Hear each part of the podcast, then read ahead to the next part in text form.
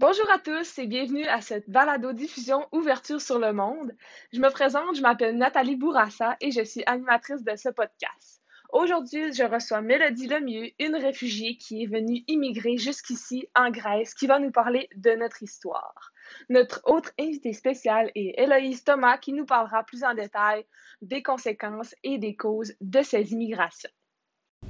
Bonjour, mon nom est Mélodie. Je suis une réfugiée euh, venue en Grèce, partant de Turquie. Au départ, je voulais aller en France, mais dû aux complications, je n'ai réussi qu'à aller en Grèce. Parfait.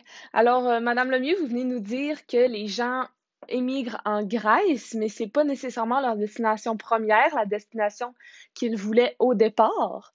Alors, pourriez-vous nous expliquer, Madame Thomas, pourquoi c'est pas leur destination euh, voulue. C'est quoi les pays qu'ils auraient mieux aimé pour euh, leur euh, immigration? Oui, aucun problème. Donc, la réponse à cette question est très simple. C'est parce qu'en Grèce, la situation économique n'est pas favorable à l'immigration. C'est-à-dire qu'ils n'ont pas nécessairement les moyens de s'occuper de tous les immigrants correctement. C'est pour ça que ceux-ci, qui viennent des zones de guerre du Proche-Orient, de l'ex-Union soviétique, des Balkans et de l'Afrique, préfèrent aller en France, en Italie, en Europe. Très bien. Alors maintenant, Mélodie, dites-moi qu'est-ce qui vous pousse à vouloir quitter votre pays? Quelles sont les causes, que ce soit politiques, économiques, qui vous incitent à vouloir habiter dans un autre pays totalement? Ensuite, Madame Héloïse, vous continuerez en nous expliquant les causes des autres immigrants qui viennent de tous les autres pays que vous avez nommés tantôt. On veut savoir pourquoi les immigrants veulent quitter leur pays. Les principales raisons qui ont poussé ma famille et moi à quitter la Turquie sont l'instabilité économique et la polarisation politique. En effet, comme nous le voyons aux États-Unis avec les républicains et les démocrates, la population de mon pays est divisée entre les idées radicales de gauche et celles de droite sans parvenir à un terrain d'entente. De plus, l'instabilité économique de mon pays m'empêchait de recevoir plusieurs services essentiels comme des soins de qualité. Nous avons quitté notre pays pour obtenir des meilleures conditions de vie, ce que nous n'avons malheureusement pas complètement eu. Je suis vraiment désolée que vous n'ayez pas eu la meilleure vie que vous désiriez. Pour répondre à la question que Madame l'animatrice m'a posée, euh, dans les raisons que vous n'avez pas nommées, il y a les zones de guerre, par exemple en Afghanistan, en Syrie et au Pakistan. Et il y a de l'instabilité politique, mais pas de la polarisation politique comme Mélodie vient nous le dire. L'instabilité politique dans le sens que la démocratie, c'est difficile. On a de la misère, par exemple, en Russie. On peut voir, tu sais, ils ont le même président depuis très très longtemps. C'est pas normal. Et aussi, eux, ils ont pas la liberté d'expression. Ils peuvent pas dire leurs pensées tout haut. En résumé, les immigrants, quittent leur pays d'origine pour faire une situation de danger et dans le but d'obtenir une meilleure vie ailleurs. Merci beaucoup, Madame Héloïse, pour cette réponse complète.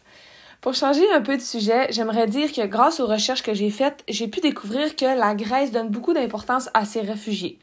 En effet, elle les loge, elle les nourrit, elle les protège, etc. Cela est très surprenant car, avec le nombre incroyable d'immigrants rentrant au pays, les coûts attribués à cet effet sont donc très élevés et c'est pas favorable pour l'économie de la Grèce qui est déjà pas dans une situation facile depuis la crise économique de 2010. Par exemple, de janvier à mars 2020, on a plus de 3000 demandeurs d'asile qui sont arrivés au pays par euh, voie terrestre ou maritime. Et donc, ça démontre le problème d'immigration massive dans ce pays. On en conclut donc que pour la Grèce, c'est pas nécessairement positif les conséquences que les réfugiés ont sur leur économie. J'aimerais maintenant qu'Elaïse vous nous parlez des conséquences que l'immigration a sur euh, la, société, donc au niveau social et au niveau culturel, s'il vous plaît. Oui, pas de problème. Donc, euh, au niveau social, la population grecque démontre un énorme mécontentement face à cette situation. Les habitants s'opposent à la construction de nouveaux camps de réfugiés et veulent une diminution du nombre de réfugiés rentrant au pays. Les habitants, ils veulent que les autorités grecques s'assurent de leur protection et de leurs besoins avant ceux des réfugiés, euh, ce que les autorités ne font pas en ce moment. Ça amène beaucoup de frustration, puis la population, elle fait ressentir aux réfugiés qu'ils ne sont pas les bienvenus. Les différences de culture cause également des problèmes puisque les immigrants proviennent de différents pays ayant des idéologies et des religions différentes. Les Grecs n'apprécient guère la présence de ces individus dont les, dont les religions diffèrent de la leur. Merci beaucoup. Donc maintenant, on va parler des différents points de vue des acteurs impliqués dans ce réseau d'immigration. On sait tout d'abord que les polices grecques utilisent parfois les grands moyens pour faire fuir des réfugiés d'un endroit public, par exemple. On a entendu dire qu'elle va même jusqu'à utiliser des grenades lacrymogènes et des canons à eau pour éloigner ces réfugiés. J'aimerais maintenant que Mélodie, vous nous parliez du point de vue des gardes-côtes, euh, des habitants de la Grèce et même de votre point de vue, donc euh, les réfugiés. Et Héloïse Thomas, vous pouvez nous parler ensuite du point de vue du gouvernement et du ministre de l'Immigration plus précisément. Oui, donc en effet, les gardes-côtes ne sont pas très euh, joyeux face à l'arrivée d'immigrants dans leur propre pays. J'ai déjà vu des gardes-côtes enlever les moteurs des embarcations des Turcs et endommager leurs bateaux dans le but que ceux-ci ne parviennent pas à rentrer dans le pays. C'est même déjà arrivé que les gardes-côtes réussissent à faire retourner les immigrants dans leur pays d'origine. De notre côté, les réfugiés, nous sommes contents d'être dans un pays où nos conditions de vie sont meilleures, mais il est difficile d'accepter que la population ne veut pas de nous. En effet, à la suite de l'arrivée de centaines d'immigrants, les habitants d'une petite ville en Grèce ont mis le feu à un centre d'accueil de migrants, puisqu'ils étaient mécontents de, de leur arrivée. Certains ont empêché des bateaux d'accoster en les repoussant vers la mer pour qu'ils retournent chez eux. Ceci démontre à quel point la population ne veut pas de nous et que nous ne sommes pas vraiment les bienvenus en Grèce.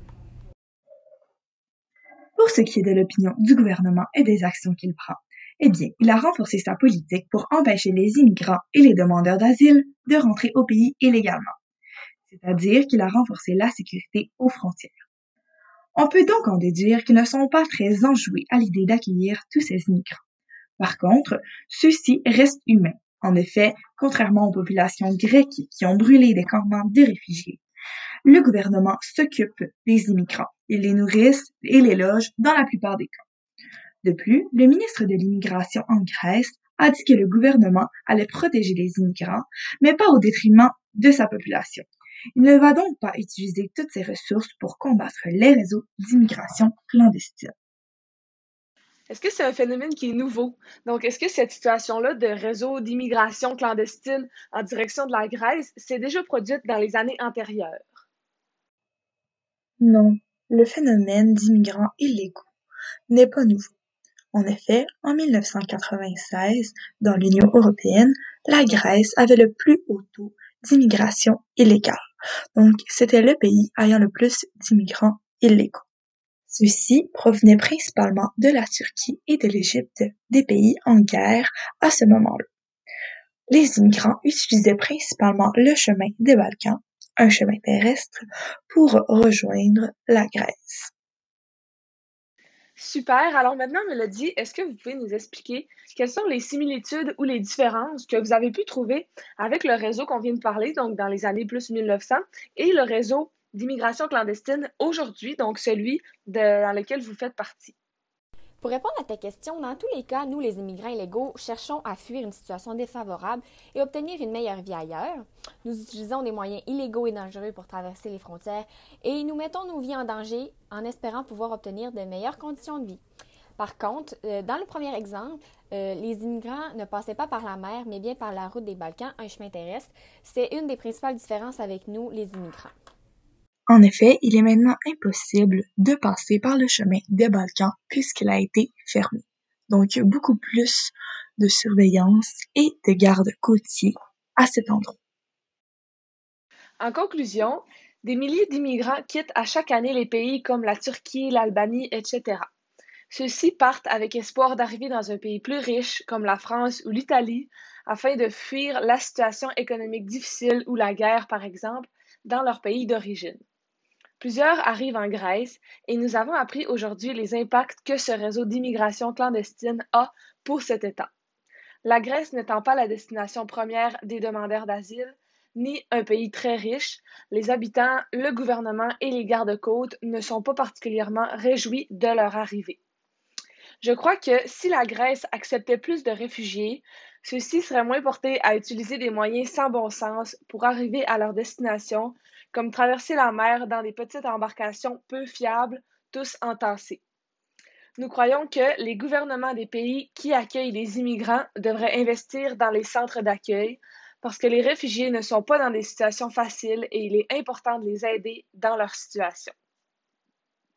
Alors, merci à tous d'avoir été des nôtres pour cette balado-diffusion et un merci tout spécial à nos invités de la semaine, Héloïse Thomas et Mélodie Lemieux. Merci de nous avoir partagé votre expérience et vos connaissances et on se dit à la semaine prochaine.